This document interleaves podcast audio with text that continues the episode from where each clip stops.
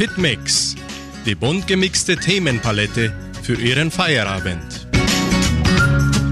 Hallo, Servus, liebe Donauschwaben aus Entre Rios und auch deutschsprachigen von Entre Rios und weltweit. Eine brandneue Hitmix Live-Sendung startet hier bei Radio Nicentro Entre Rios und wir sind auch ab sofort schon live auf der Facebook-Seite der Kulturstiftung und der Fundação Cultural Suábio Brasileira. Nun hätte es heute in Entre Rios endlich mal regnen sollen. Zum ersten Mal seit dem 24. Juli, hat aber nicht. Für morgen oder übermorgen gibt es nochmal 90% Chancen, dass uns äh, vereinzelten Regentröpfchen erwischen, sagt man so. Aber heute wollen wir doch nicht vom Wetter sprechen oder reden oder verzählen.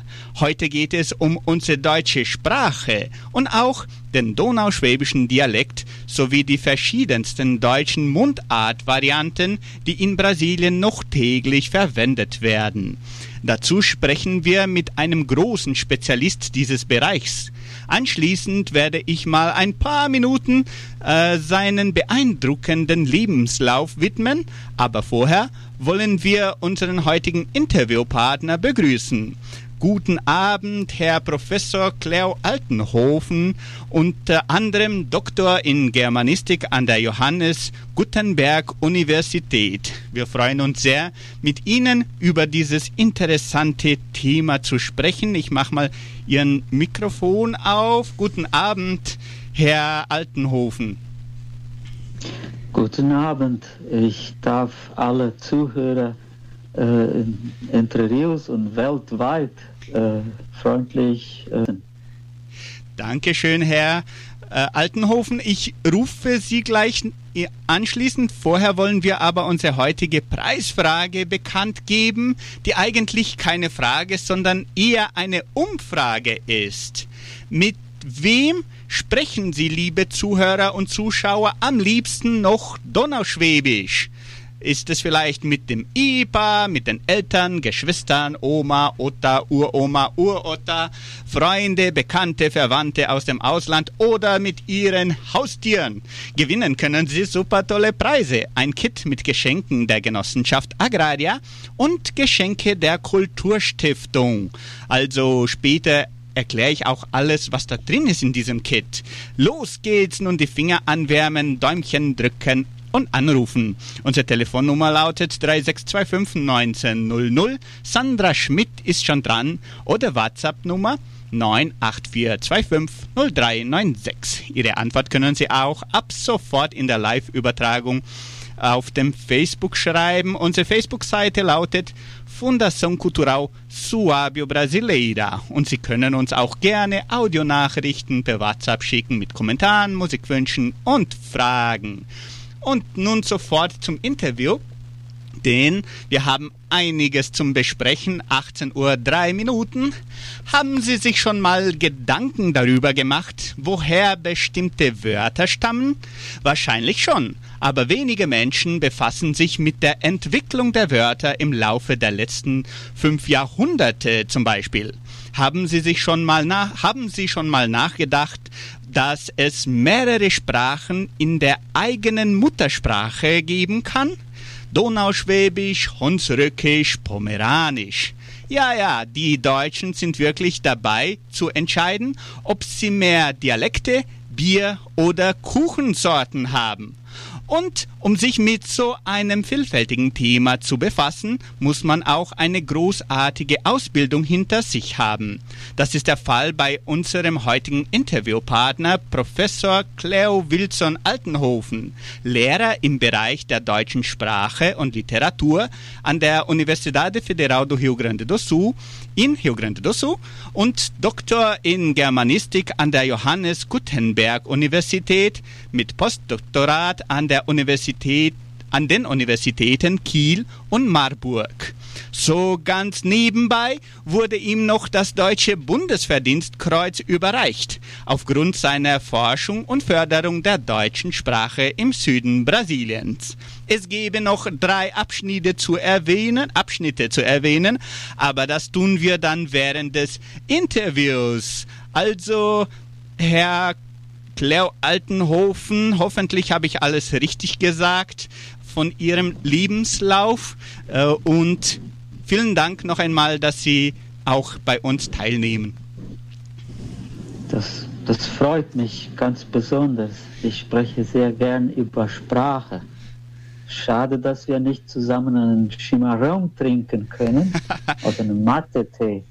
Ja. Das wäre, das wäre wirklich interessant jetzt. Hoffentlich ist die Pandemie vorbei, dann können Sie auch mal Entre Rios kennenlernen. Weiß nicht, ob Sie schon mal hier waren. Nein, noch nicht. Ich habe, schon, habe aber schon sehr viel gehört von Interviews, auch durch äh, äh, Studierende an unserer Uni und äh, ehemalige äh, Lehrer und so weiter. Toll, also sind Sie herzlich willkommen und könnten Sie sich kurz unseren Zuhörern vorstellen, bitte? Das ist immer eine schwierige Sache, über sich selbst zu sprechen. Äh, wie man sich da vorstellt. Ähm, äh, ich muss, ich würde mal sagen, was interessant ist. Äh, ich bin äh, in Brasilien geboren. Mhm. Ich bin kein Deutscher oder wie man früher oder hier auch gesagt hat. Ich weiß nicht, ob in, Donau, in, in Donauschwäbischen auch ein Deutschländer. Ja, wir Na, sagen wir haben Immer unterschieden. genau. Wir haben immer unterschieden zwischen Deutschländer und Deutsche oder Deutsche. Ne? Also ich bin in Harmonie äh, groß gewachsen, aber in São Leopoldo äh, zur Welt gekommen, hier in der Nähe. Ne? Das liegt nicht weit voneinander weg. Der Unterschied ist in São Leopoldo, das ist ja der Gründungsort der deutschen Einwanderung, da hat man auf der Straße normalerweise Portugiesisch gesprochen. Aber meine Eltern, die kamen äh, aus Harmonia im Valle do Cai, das Cai-Tal. Und da sind wir dann an Weihnachten, an Ostern, am an der Kerb. Ich weiß nicht, äh, wir haben hier Kerb, das ist so ein Kirchenfest. Mhm. Und da sind wir dann dahin äh, zu den Großeltern. Deshalb habe ich so diesen Zusammenhang mit der deutschen Sprache sehr eng mit, mit diesem heimatlichen Harmonie verbunden. Da war alles grün, da gab es viel Obst, da gab es Tiere, da konnte man die Küken hören, da konnte man äh, also den Ochsen nachgehen. Äh, also Sprache hat eine Bedeutung, weil es auch mit einigen Erlebnissen und Erfahrungen äh, verbunden ist. Ne? Und später, ich hatte nicht die Chance, in Harmonie äh, Deutsch zu, zu, zu lernen. Wir hatten das nicht in der Schule. An der Schule hatte man meistens Englisch. Und erst an der URCS, an der Universität, als ich mich für Literatur und Sprachwissenschaft entschieden habe, habe ich die Gelegenheit gehabt, Deutsch, also Standarddeutsch, äh, nachzuholen. Und äh, an der Uni gibt es dann immer Projekte. Also meine Professoren, die hatten ein Projekt, komischerweise über das Portugiesische, mhm. weil äh, das war ein Sprachatlas. Und aber äh, da in der Forschung habe ich mich entdeckt. Mhm. Auch äh, äh, es war mir so, so wunderbar, so großartig, äh, dass es eine Wissenschaft für Sprache gibt äh, das nannte man noch Linguistik oder Sprachwissenschaft. Äh, und das hat mir sehr Spaß gemacht. Meine Hausarbeiten, äh, in meinen Hausarbeiten ging es immer um Phänomene über meine eigene Sprache. Mhm. Diese Chance, die Sprache zu verstehen, das war toll, das war wunderbar. Und dann noch in einem Projekt, mit einem Stipendium und Professoren, die mich betreut haben, mir erklärt haben, was das eigentlich alles bedeutet, dass es auch Variationen einer Sprache gibt, dass eine Sprache nichts Festes ist, dass, dass, dass, es, dass gerade Dialekte sehr interessant sind. Das hat mich dann immer weitergebracht, immer weiter und weiter, bis ich dann mit einem DAAD-Stipendium, der Deutsche Akademische Austauschdienst, äh, nach, äh, nach Mainz ging, gerade die Stadt, die in der Nähe vom Hunsrück liegt. Hunsrück, woher meine Vorfahren kommen. Die Altenhofens kommen aus Weiler bei Bingen. Ich weiß nicht, ob jemand diesen Ort kennt. Das sollte erst das erste Dorf vom Hunsrück sein. Wir sind am 16. Dezember 1827 äh, in, in äh, Rio Grande do Sul äh, eingetroffen. Äh, das ist schon sehr lange her. ja. Und als ich dort war, darüber können wir noch sprechen. Äh, da, das war eine, ein tolles Gefühl. Ich habe mich immer gefragt, warum sind Sie denn ausgewandert? Was, wie haben Sie Brasilien gesehen? Äh, das, das, das sprechen wir dann ja, nachher. Naja, aber in Mainz habe ich dann Germanistik studiert. Hatte ich weiter Professoren, die, die mir äh, vieles Neues äh, beigebracht haben. Äh, Gott sei Dank habe ich die Promotion abgeschlossen, erfolgreich. Bin dann nach Porto Alegre zurückgekehrt, habe geholfen, das Projekt abzu, äh, zu beenden. Und das Traumprojekt war immer eine, eine umfangreiche Beschreibung der deutschen Sprache in Brasilien und Rio de la Plata Becken. Mhm. Denn vor äh, Mainz habe ich einen Kollegen aus Kiel, der war damals in Mainz, äh, in, in Uruguay begleitet. In Norduruguay spricht man ja noch Portugiesisch. Wir haben dort Interviews durchgeführt in Uruguay selbst haben wir mal eine, eine Siedlung besucht. Das waren Mennoniten in Colonia Gartental. Das war immer interessant, äh, unterschiedliche äh, deutsche Kolonien kennenzulernen. Äh, und das, was einen dann verbunden hat, war immer die Sprache. Mhm. Wenn die Mennoniten auch Plautdeutsch gesprochen haben, neben Hochdeutsch, mhm. das ist dann mehr Niederdeutsch, aber ich konnte durch meine äh, linguistischen Kenntnisse Regeln entwickeln und mich mit ihnen verständigen. Mhm. Wenn man die Regeln kennt, kann man da sehen, könnte man sogar Holländisch, Schwedisch lernen. Das wäre toll. Aber nach Mainz äh, gingen ein paar Jahre, bis ich dann äh, später nochmal ein Stipendium erhalten habe von der Alexander von Humboldt Stiftung. Mhm. Äh, die Unterstützung äh, von Deutschland ist gerade für Studierende äh, der Germanistik oder der Sprachwissenschaft immer eine große Gelegenheit. Äh, wir haben so viele Möglichkeiten für Förderung. Man muss nur fleißig sein. Die, ne, äh, äh, äh, wollen ist können. Und da bin ich dann nach Kiel gegangen für ein Jahr. Das war dann Postdoc und habe dann mit dem Kollegen, den ich in, in Uruguay begleitet habe, haben wir dann gemeinsam das Projekt über die, die, äh, das ALMA-Projekt, äh, das heißt äh, Atlas Linguístico das Minorias Alemãs, na Bacia do Prata. Das haben wir dann entwickelt, das Ortsnetz äh, bestimmt und so. Und von da an äh, ging es dann weiter, bis wir heute dann einen besseren Überblick haben. Äh, ich war damals schon Dozent am Instituto de Letras an der URGS.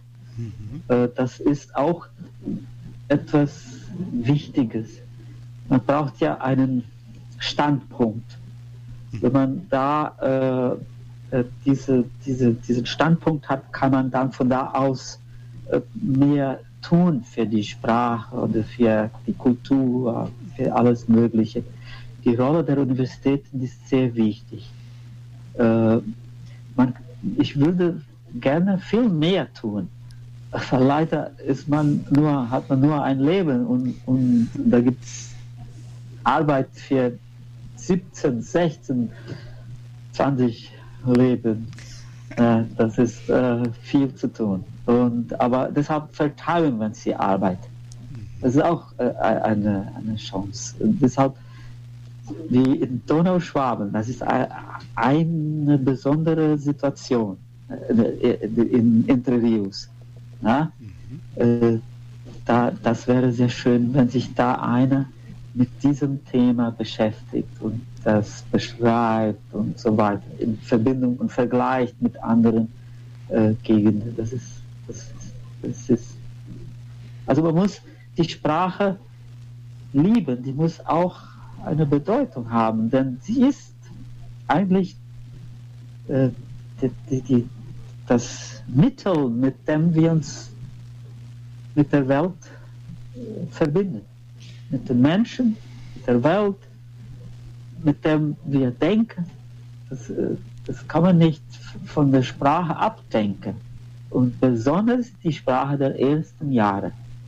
Äh, das, das, darüber können wir dann aber noch sprechen. Weil das war meine, so ungefähr, so würde ich mich vorstellen, da kommen im Laufe des Gesprächs noch andere Aspekte. Genau, sehr schön. Und äh, was führte Sie, Herr Altenhofen, dazu, sich so in diesem Bereich, ähm, sagen wir so, der Linguistik oder der deutschen Sprache zu vertiefen? Ähm, Sie, Sie haben schon gesagt, dass Sie eigentlich sehr enthusiastisch diesen Bereich bearbeitet haben und ab von klein auf und hauptsächlich dann von seit Sie in der Uni sind, ähm, was, was war eigentlich in diesem Fall das, das Wichtigste oder was führte Sie dazu? Das ist eine gute Frage. Also ich würde sagen, die Vorbilder meine Lehrer und meine Professoren an der Uni, aber auch vor allem meine Eltern. Also mein Vater, äh, der war eine Art Linguist oder ist, ne, der lebt ja noch, mhm. ohne es zu wissen. So. Also die ersten, die ersten sieben Jahre, die sind entscheidend. Und das, das, das liegt nicht daran, dass man ein Kind erzwingt, eine Sprache zu sprechen. Das liegt einfach daran, dass man das Kind, dem Kind die, die Wahl gibt. Dass man sagt, schau mal, das ist doch wunderbar. Mein Vater hat gesagt, äh, äh ich würde an eurer Stelle Deutsch sprechen. Weil Brasilianisch lernt ihr auf der Straße.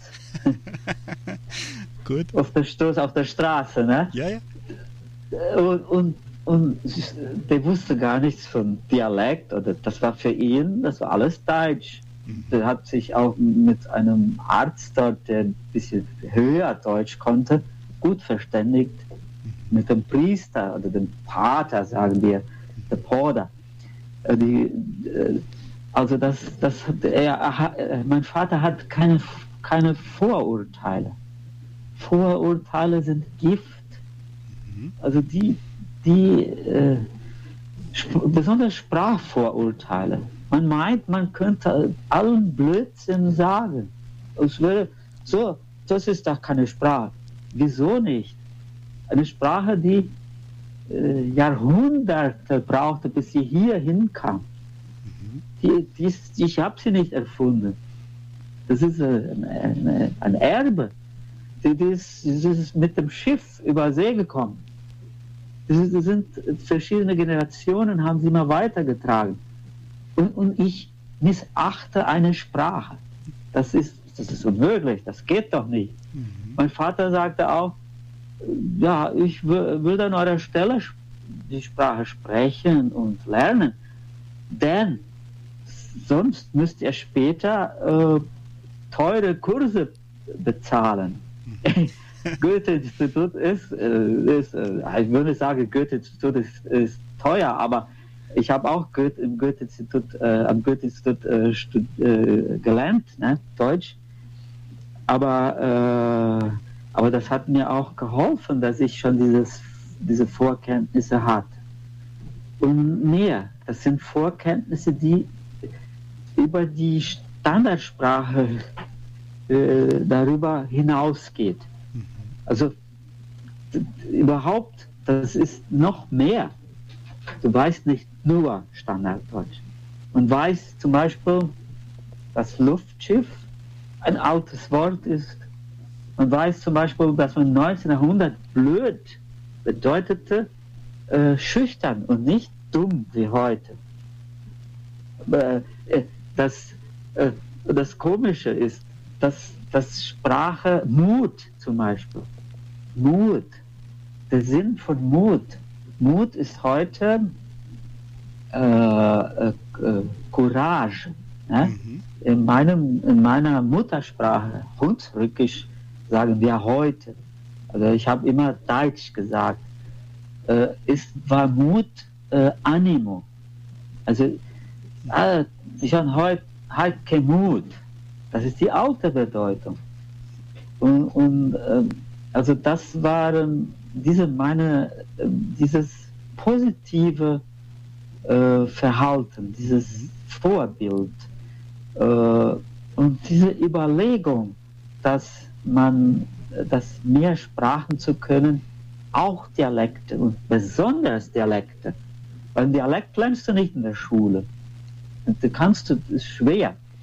Ein Dialekt lernst du wie eine Gottesgnade vom Leben. Genau. Na? Das ist eigentlich, kann man das so sagen. Zum Beispiel Deutsch kann man praktisch überall lernen, sogar im, im, im Mars genau. zum Beispiel, wenn man will. Und aber Donauschwäbisch in unserem Fall oder Hunsrückisch und so weiter, das ist praktisch nur in der eigenen Gemeinde und hauptsächlich, wenn man von, von dem Dialekt, äh, dem lokalen Dialekt spricht, weil zum, in unserem Fall ja. Donauschwäbisch gibt es auch in, in Australien zum Beispiel und USA oder so. Aber dann ist, wieder, ist es wieder anders, oder? Ja, äh, ich gebe noch ein Beispiel. Man meint immer, man sollte richtiges Deutsch können. Nein, man muss mehrere, wir sagen im Hunsrücken, Sodde Deutsch kennen.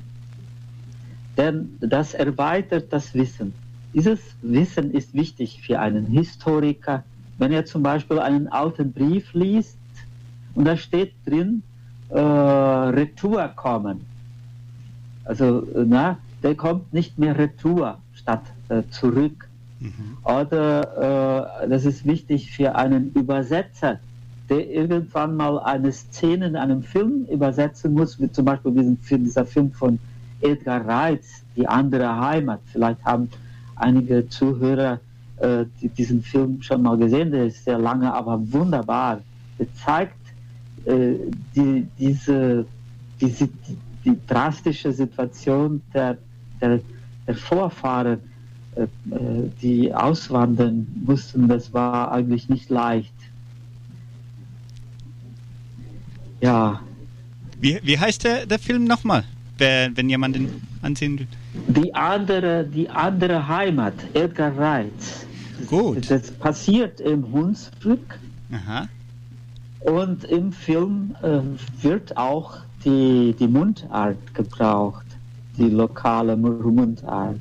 Mhm. Und da träumte eine, das ist der Jakob, der möchte nach Brasilien auswandern und der möchte, der, der interessiert sich für Indianersprachen. Mhm. Und dann liest er Bücher über Indianersprachen und äh, geht in die Natur, hat dann hier so eine Feder. und, äh, und da spricht man, äh, zum Beispiel gibt es eine Szene, spricht ein junges Mädchen, ein Negermädchen, äh, äh, schwarze, schwarzes Mädchen, das äh, sagt dann äh, Brummbär, bring mir mal die Brumbeere, äh, Grundbeere. Ne? Das ist schon ein Wort, das in der deutschen Kultur sehr stark ist. Kartoffel. Mhm. Also ich, ich weiß da, ich kenne das Wort noch von meiner Oma. Meine Großmutter äh, mütterlicherseits, die hat äh, dann immer gesagt, ja, wir müssen mal Krummbeere äh, schälen. ja. Und mein, mein Onkel väterlicherseits, der Michael, Michael hat immer gesagt, statt Schäle hat er Schiele gesagt. Also es gab Variationen. Ich, ich habe das immer so gehört. Ja, die, die Vovoliv, die sagt, die sieht Grumbeere noch. Mhm. Und die hat auch immer so gesagt, statt der Radio, sagte sie der Radio. Aha. Also warum, warum sagt sie der Radio? Also wenn man Linguistik studiert, dann hat man den Bereich der Phonetik. Und dann sieht man, dass A zu O wird. Das heißt, ja, wir sagen ja nicht Hahn, wir sagen Horn. Er sagt nicht Nase, er sagt Nose. Er, sagt- er sagt nicht Hase, sondern Horse. Mhm. Wir sagen nicht äh, sagen, sondern Sohn. Das A wird zu O. Wie wird das A zu O? Wenn man das versteht, das A, das ist, das, das ist der, der niedrigste Laut, der Vokal. Dann geht der A, der geht nach hinten. A, O. Ne? Das ist ein leichter Prozess.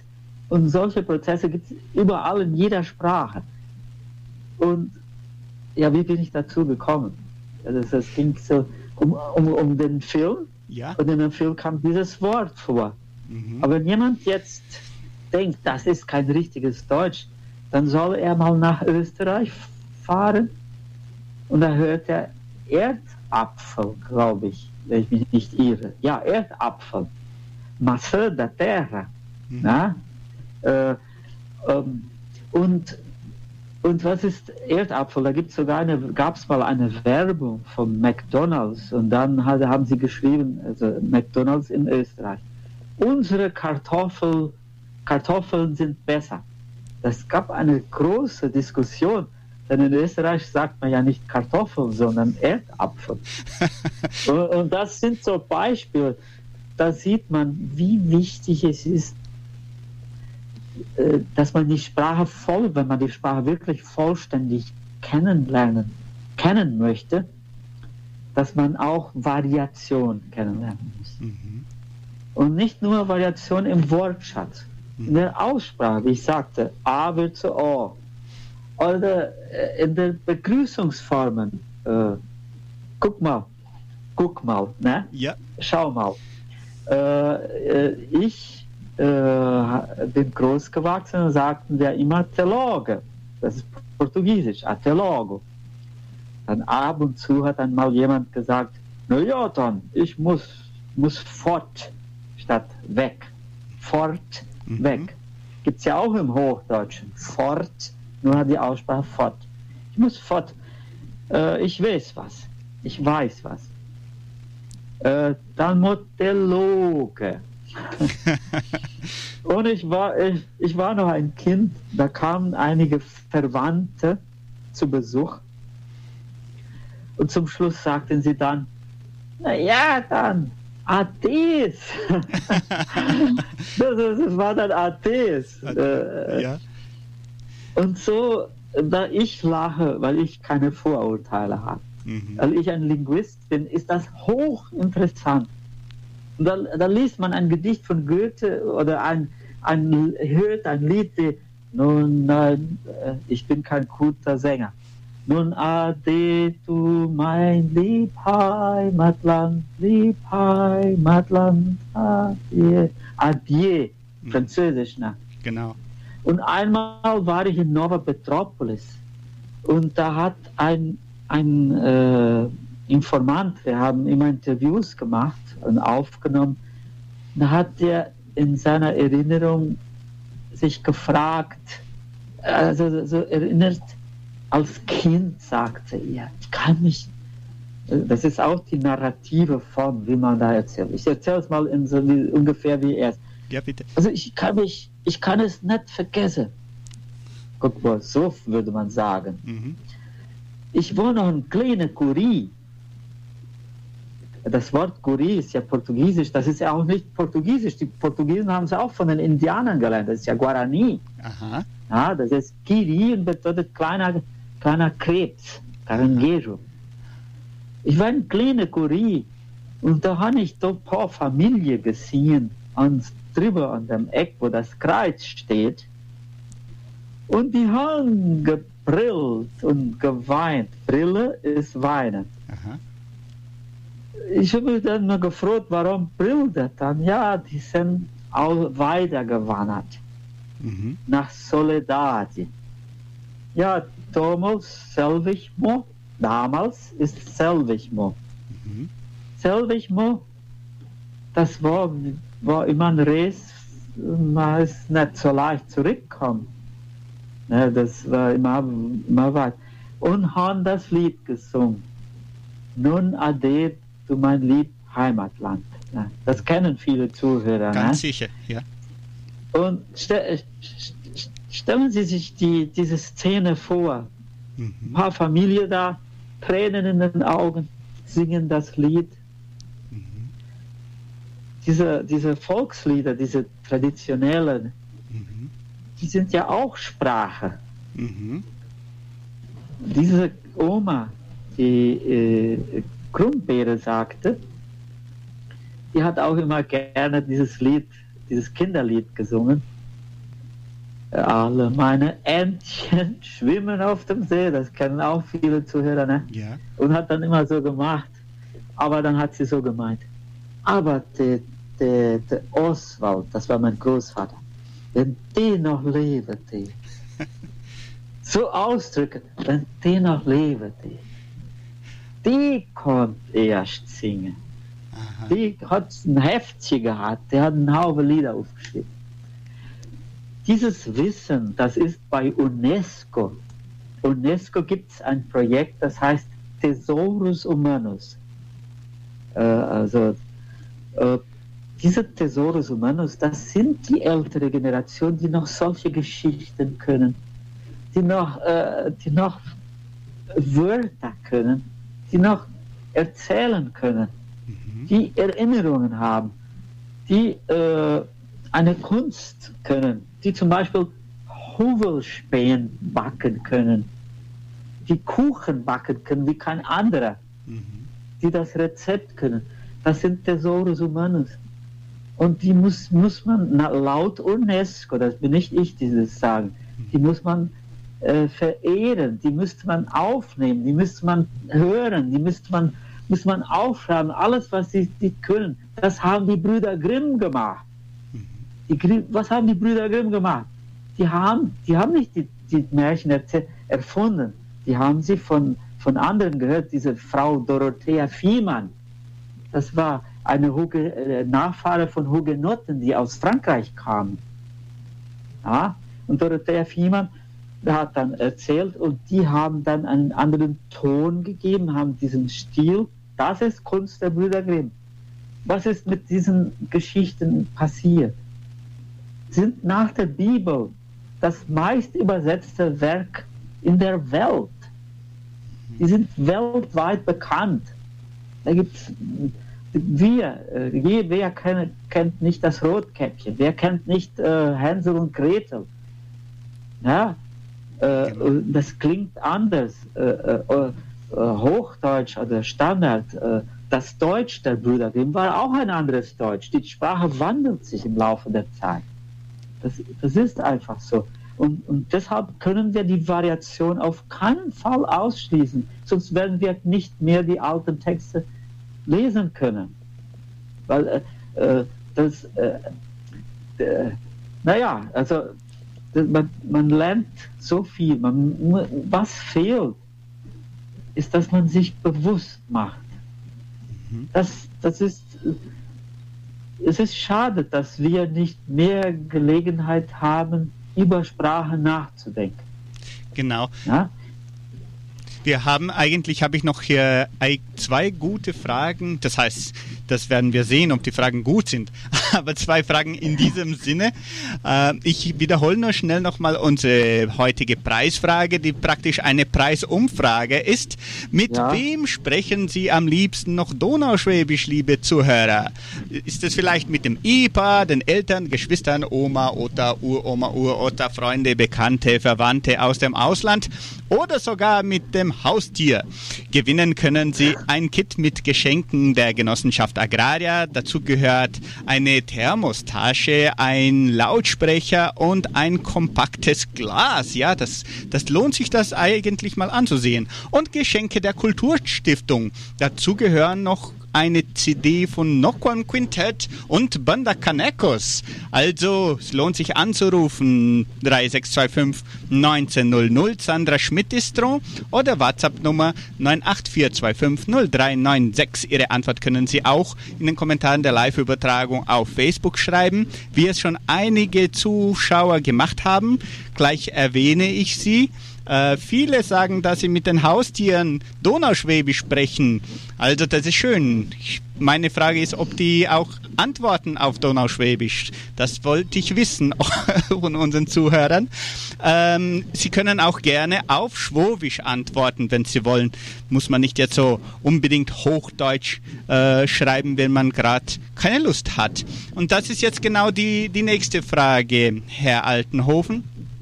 Ähm, muss man dann eigentlich sich nicht schämen, wenn man mit einem Dialekt zum Beispiel in Deutschland ankommt und sagt, ich, ich weiß nicht, ich spreche ja schon oder ich rede schon seit äh, zehn Jahren nicht mehr Hochdeutsch. Ähm, ist es wichtig auch, dass man eigentlich, muss man ja nicht unbedingt, natürlich, wenn es jetzt äh, Fachleute sind oder so, dann ist es anders. Aber jetzt im Alltag, äh, wie, wie sehen Sie das? Ja, äh, schämen äh, äh, auf keinen Fall, das ist kein Grund. Mhm. Also ich habe andere Erfahrungen. Ich bin öfter nach Deutschland gekommen da gerade war das eine große Überraschung. Die haben sich gewundert und das, die fanden das toll, großartig, dass ich äh, Dialekt konnte. Mhm. Ja, das ist dann ein Differential. Mhm. Äh, was ich äh, jetzt mehr überlegen würde, äh, zur Frage, mit wem spreche ich welche Sprache, ich könnte, würde auch gerne diese Frage an, äh, Bitte schön. Äh, beantworten. Ja. Äh, gerade wenn ich nach Deutschland gereist bin, dort ist mir das Hochdeutsche immer, immer eher leichter gefallen. Warum? Wieso? Weil die Muttersprache, äh, das ist gerade äh, äh, auch eine Dialektvarietät, ein Dialekt, äh, für besondere Funktionen gedacht ist. Am liebsten spreche ich meine Muttersprache zu Hause, bei, me bei meiner Familie, mit Freunden, wenn ich aufs Land fahre. Ich fühle mich dann zu Hause ich fühle mich im Paradies praktisch. Ne? Mhm. Äh, in Deutschland äh, konnte ich auch, selbst im Hunsrück habe ich versucht, äh, Hunsrückisch zu sprechen. An der Uni kommt es so komisch vor.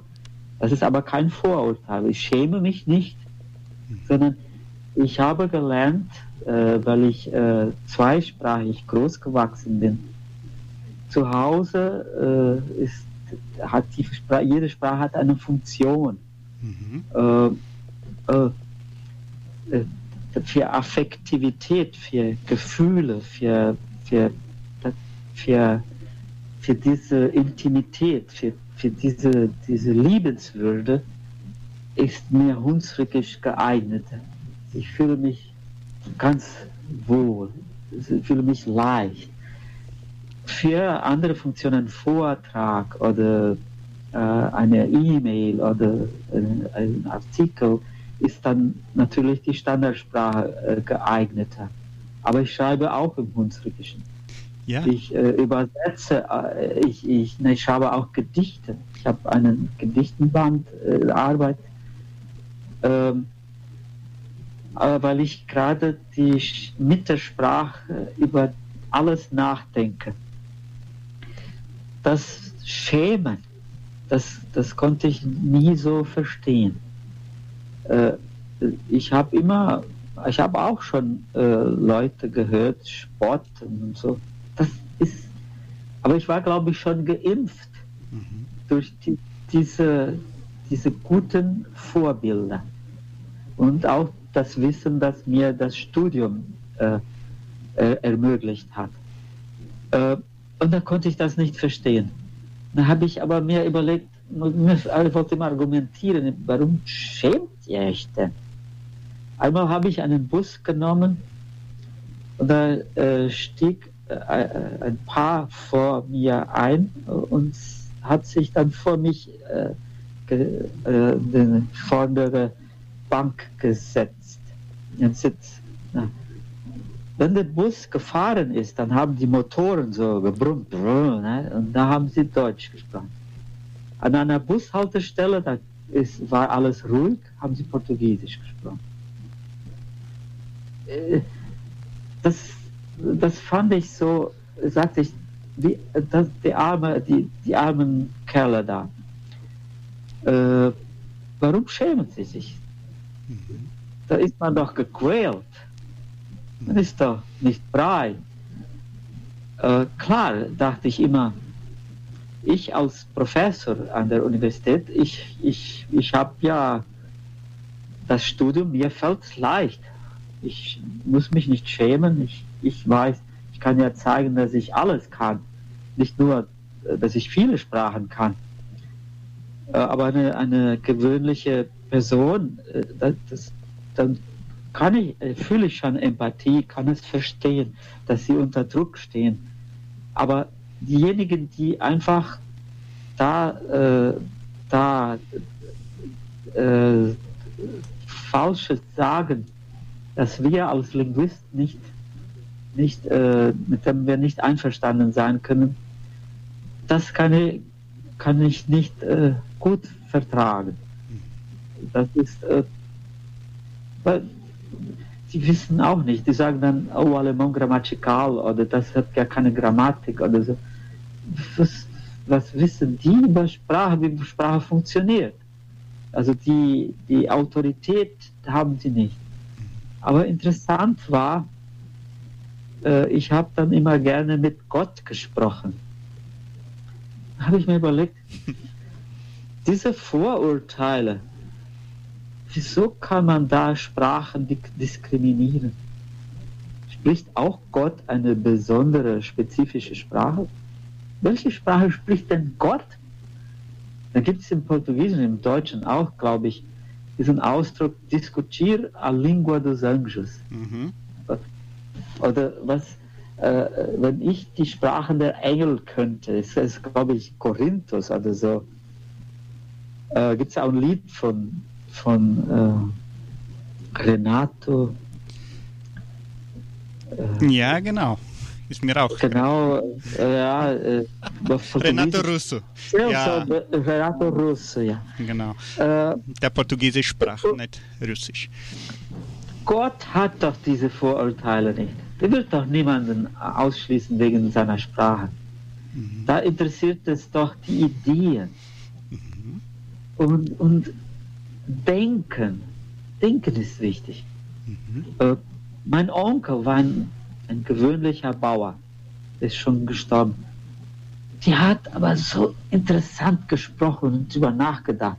Da sagt er, ich beobachte immer jeden Nachmittag um 4 Uhr den Satelliten oben durchgehen. Dann scheint die Sonne dagegen, dann sieht es aus so wie ein kleiner Komet. Na.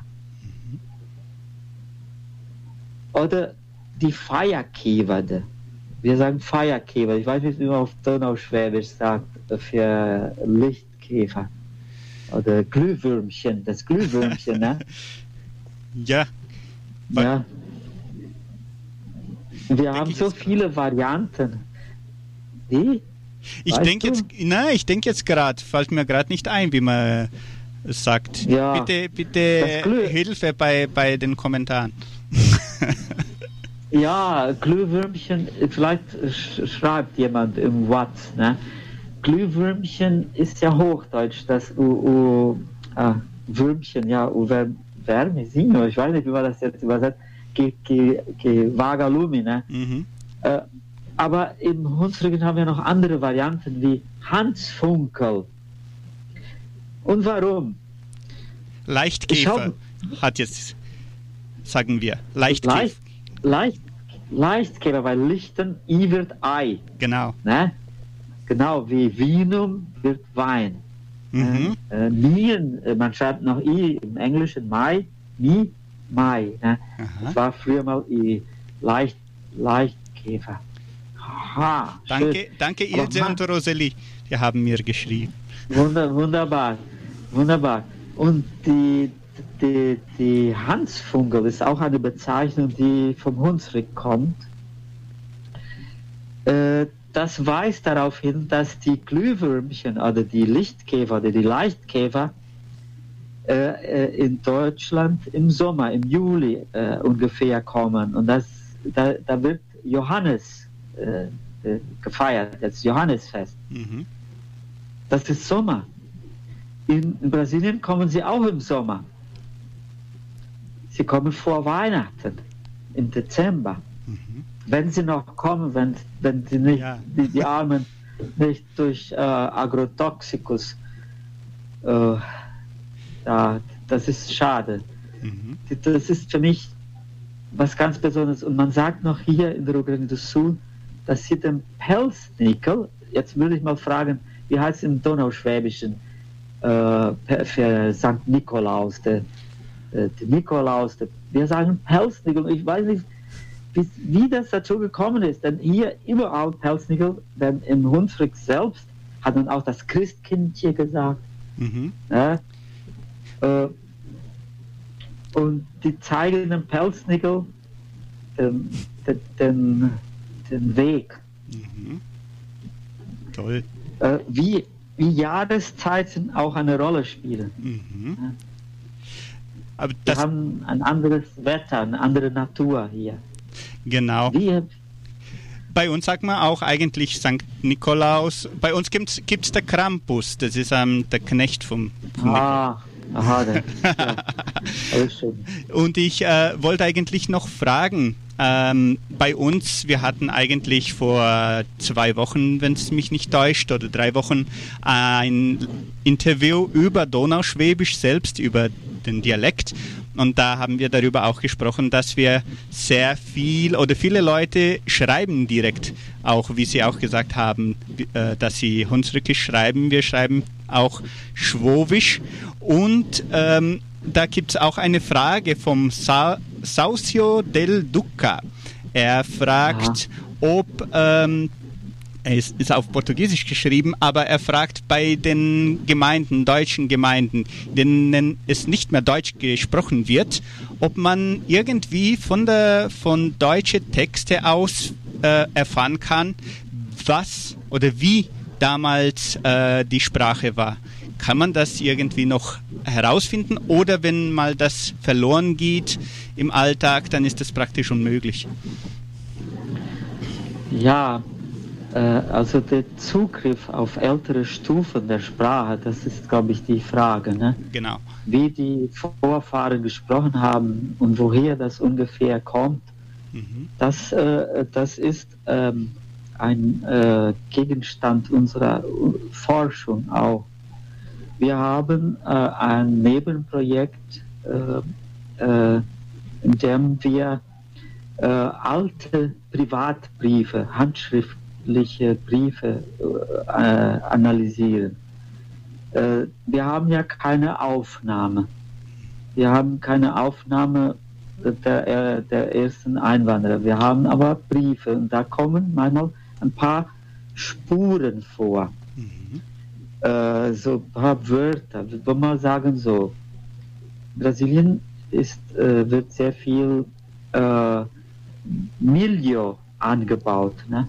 Milho. Und da kommt mal in einem Brief vor Welschkorn.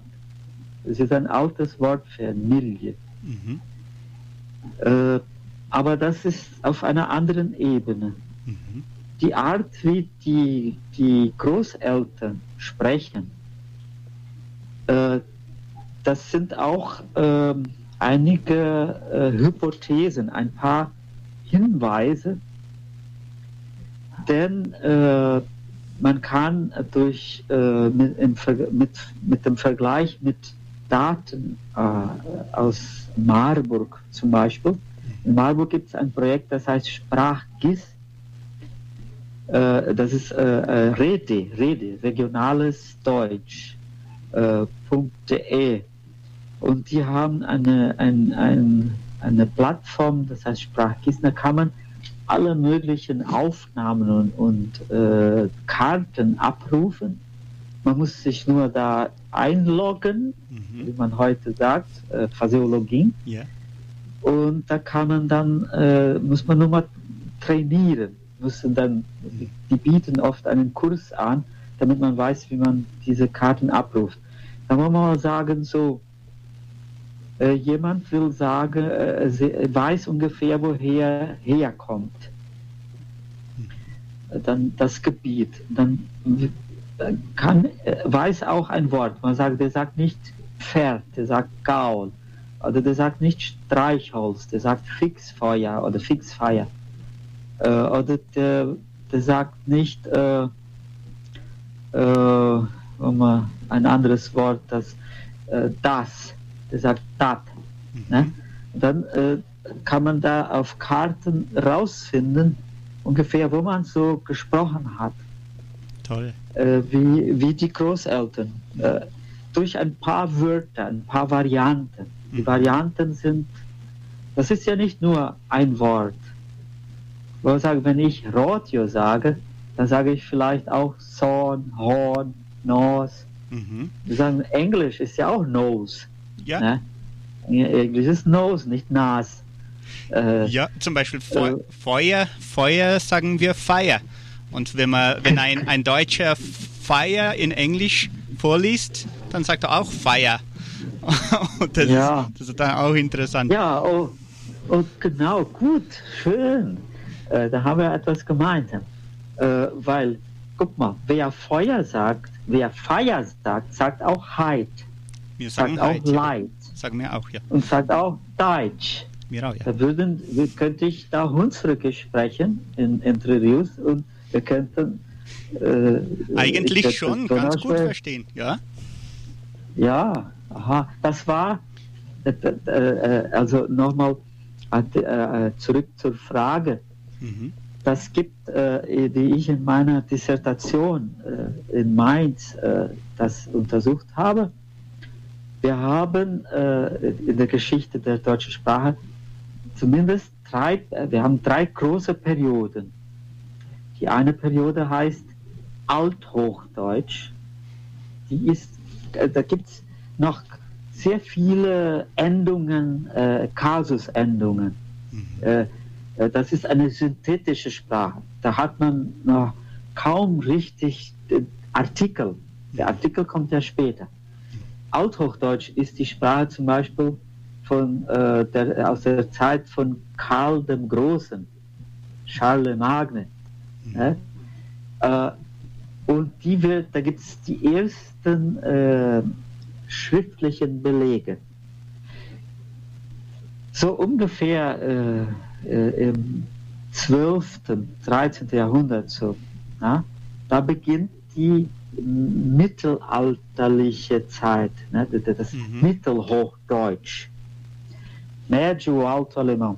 Mhm. Dieses Mittelhochdeutsch, da sagte man Deutsch, für, Lüte. Und dieses Ü, das schreibt man IU, wird im Donauschwäbischen und im Hunsrückischen Ei. Und im Hochdeutschen, im Standarddeutschen, in der neuhochdeutschen Standardsprache, die, die dann im Laufe der Zeit bis ins 19. Jahrhundert in, äh, durch Grammatiker und Lexikographen entwickelt wurde, die haben sich entschieden. Da wird es Eu, Mhm. Deutsch, Leute, äh, heute, neu, nicht nei. Mhm. Da, da kann man da Regeln rausfinden. Toll. Äh, Bei der, Äh, Entschuldigung, bei der Donauschwaben ist es dann umgekehrt, weil dann Ei, ein Ei, wird ein Oi. Ist dann umgekehrt. Anstatt das Ei Oi wird, wird Oi Ei. Ein Oi, ein Ei von einem Hühnchen, von einem. Einer, Ah, ja, Ja, ein da Ei Da, wird ein da Oi. haben wir auch ein paar, ein paar Wörter. Denn Mittelhochdeutsch Ei, Mittelhochdeutsch Ei äh, wird bei uns E in meinem Hunsrückischen. mhm. Zum Beispiel Bein wird Bein, Mhm. Klein wird Klein, klein. Aha. äh, ne? äh, äh, und so weiter. Aber Mittelhochdeutsch I wird Ei. Mhm. Vinum, Wein, Min, mein. Also was Ei wie Hochdeutsch ist, ist, ist was man I. Aha. So wird ja auch geschrieben. Im Niederdeutschen, wenn man Pommerisch hört, oder wenn man Platt, Plautdeutsch hört, äh, oder Westfälisch, die sagen Mien, äh, äh, ne? oder Hus, die sagen Hus, die sagen nicht Haus. Das U wird auch, auch Hus, Haus. Mhm. Äh, die sagen ähm, up statt auf. Aha. Ne? Und so. Toll. Das ist so spannend. Wenn man die Geschichte kennt, wird man das auch verstehen. Mhm. Und äh, so Wörter wie Ei, Oi, da spielen andere Faktoren eine Rolle. Mhm. Äh, wie, wie wir sagen auch Oi. Ich sage Oi. Aha. Aber äh, wenn, ich, wenn ich sage, da spielen die, äh, macht man Spaß. Äh, wie, wie, wie sind dann Aya Oya?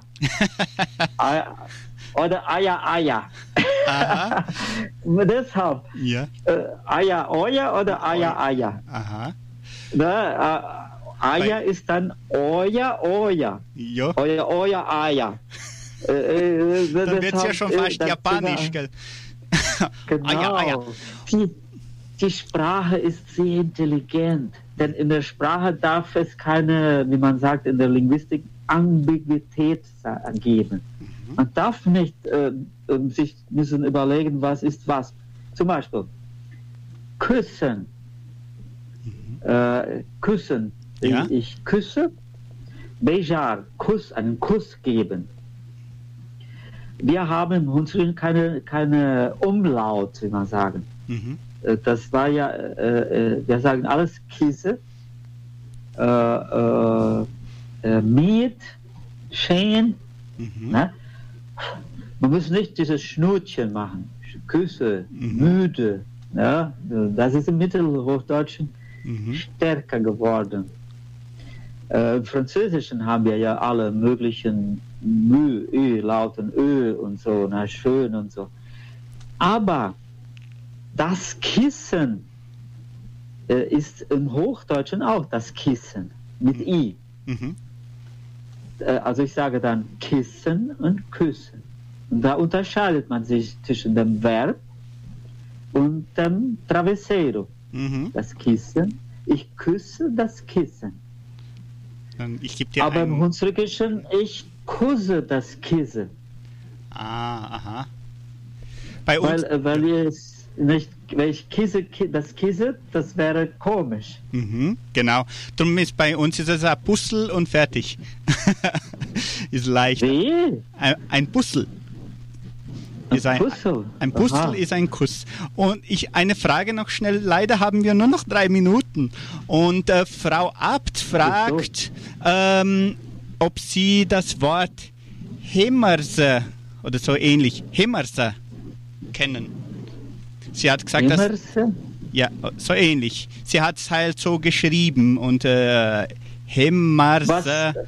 Ka- Sie hat es hat gesagt, sie hat das immer im, auf der Farm gehört ähm, und, und wusste nicht, was es sein könnte. Kennen Sie auch nicht. Nee, kenne ich nicht. Schade. Emerson. Emerson. Naja. Ja, es gibt immer solche Wörter und wenn sie geschrieben sind, dann weiß man nicht immer sicher, wie. Wie ne? die, ja, wie die Aussprache ist und so. Ja, genau. Aber was ich jetzt, weil da noch so wenig, nur zwei Minuten sind, Ja. empfehlen würde, das ist eine wunderbare Übung, wenn man in einer, Run in einer Runde über Wörter nachdenkt. Wenn man, wenn man einfach das zum Thema nimmt und einfach so Überlegungen macht und beobachtet, wie ein anderer spricht. Mhm. Manchmal äh, kann man sich gar nicht richtig vorstellen, weil man noch nie richtig die eigene Mutter und der eigene Vater zugehört hat, wie er spricht. Und da lernt man sehr viel Wortschatz. Wie zum Beispiel die Zähne putzen lernen wir im Hochdeutschen. Mhm. Aber wir sagen im Hunsrück die Zahnbeste. Mhm. Und meine Mutter, ich habe nie so beobachtet, weil ich jetzt durch die Forschung immer das üben musste, immer mit einem Heft in der Hand habe ich mal notiert. Die sagt die Zahnschaure. Mhm. Und, und so, ich war schon groß, als ich das bemerkt habe. Aha. Das, das ist, äh, Sprache ist ein Reservoir von Geschichte. Ist eine große Enzyklopädie. Da ist sehr viel Wissen drin, Mhm. hinter jedem Wort. Und wenn man das Wort auch nicht weiß, wie diese Herr Marsen, da muss man äh, nachbohren und äh, andere Wörter suchen. Das ist, macht Spaß. Das Toll. Ist, es ist sich selbst kennenzulernen. Da wird man viel weniger sich schämen. Da wird man auch viel leichter neue Sprachen lernen. Man wird viel besser die Gedanken ordnen. Das ist äh, der Tipp, den man geben kann. Sehr schön. Mit dieser schönen Botschaft schließen wir ab. Leider könnten wir, eigentlich könnten wir da noch mal mindestens zwei Stunden darüber sprechen oder reden oder erzählen. Und, aber wir haben keine Zeit mehr. Wir schließen dann mit diesem schönen Satz ab. Ähm, die Sprache ist ein Reservoir von Geschichte. Also die, auf Hochschwobisch wäre es, die Spruch ist aller Wurf und Geschichte. Sehr schön, das war jetzt Aha. wieder sehr gut.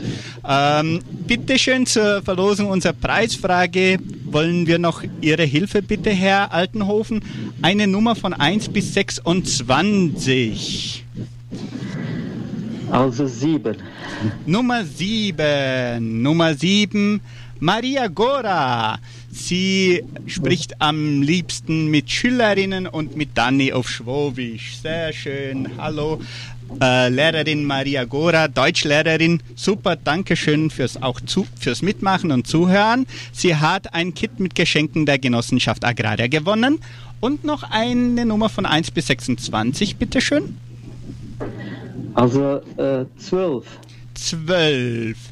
Elisabeth Faulstich-Gumpel spricht am liebsten immer mit der Familie auf Schwowisch. Sie gewinnt auch Geschenke der Kulturstiftung.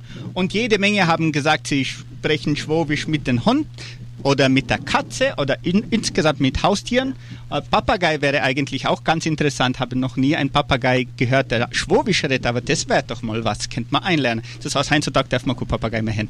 Gut, wir bedanken uns ganz herzlich bei der Genossenschaft Agraria und bei der Kulturstiftung für die Spenden. Die Gewinner können ihre Preise ab morgen bei uns in der Kulturstiftung abholen, möglichst bis zum nächsten Mittwoch. Natürlich bedanken wir uns auch bei allen Hörerinnen und Hörern, die mitgemacht haben.